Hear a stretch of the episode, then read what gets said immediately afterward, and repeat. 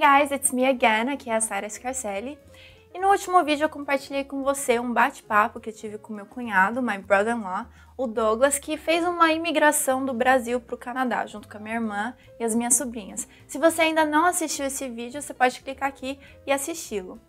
O vídeo de hoje é a continuação desse bate-papo, onde a gente aborda questões sobre como foi a adaptação dele lá no Canadá, como foi o passo a passo de imigração e também outras diferenças culturais que a gente achou interessante compartilhar com vocês. Mas antes eu vou pedir para você clicar aqui para você se inscrever na minha lista VIP, porque lá você pode receber cada vez mais conteúdo relevante para o seu aprendizado no inglês. Então, vamos assistir o vídeo?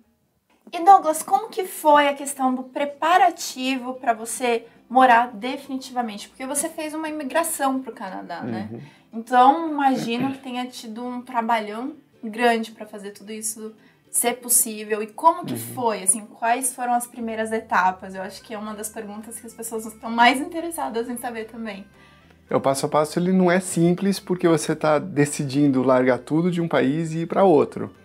É, principalmente documentação. Você tem muito formulário, muita coisa.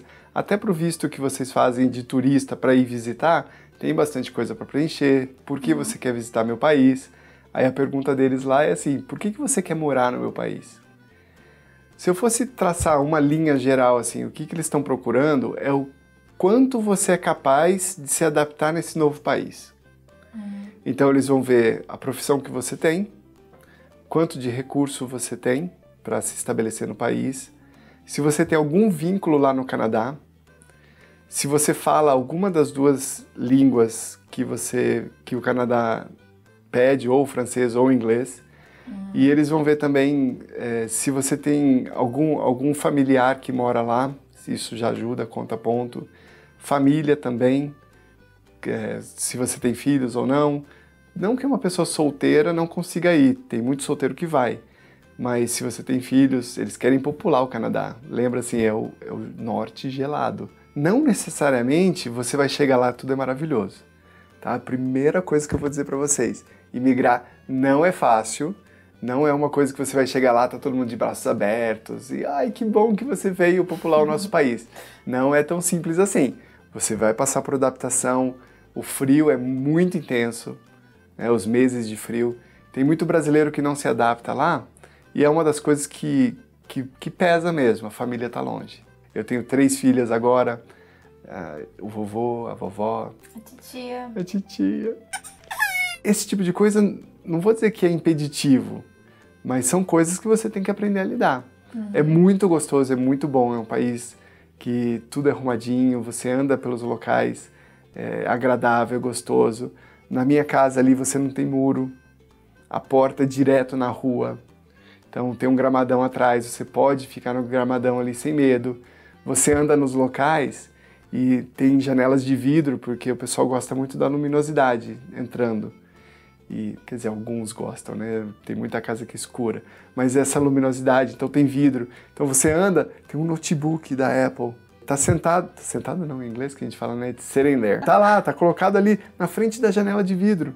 Você passa andando na calçada, você olha assim, "Ah, tem um computador aqui, a pessoa não se tocou que podem quebrar o vidro. Não é uma realidade que a pessoa se preocupa tanto. Acontece alguns roubos, mas não é tão frequente quanto aqui que você não poderia deixar na frente de uma vitrine, né, uma, uma janela no- na sua casa, deixar um computador ali à vista, porque a, gente- pessoa quebra o vidro e pega. É uma realidade não tão comum assim lá. A sensação eu diria que é bittersweet, que é o agridoce. Tem o bom e tem o ruim, porque a imigração é isso. É, dentro do Brasil, se você mudar de um estado para o outro, é uma imigração. Você está longe dos seus amigos, está longe da sua família. É a mesma coisa, só que 12 horas de distância. Espero que você tenha gostado dessa segunda parte do meu bate-papo com Douglas. Se sim, você pode me dar um joinha, me dar um like e também fazer os comentários, fazer perguntas se você tiver. E se você ainda não se inscreveu no meu canal, eu te dou mais uma chance de você clicar aqui e se inscrever, porque ainda tem uma terceira e última parte do meu bate-papo com Douglas que eu tenho certeza que você vai gostar. Então inscreva-se and I'll see you then. Bye!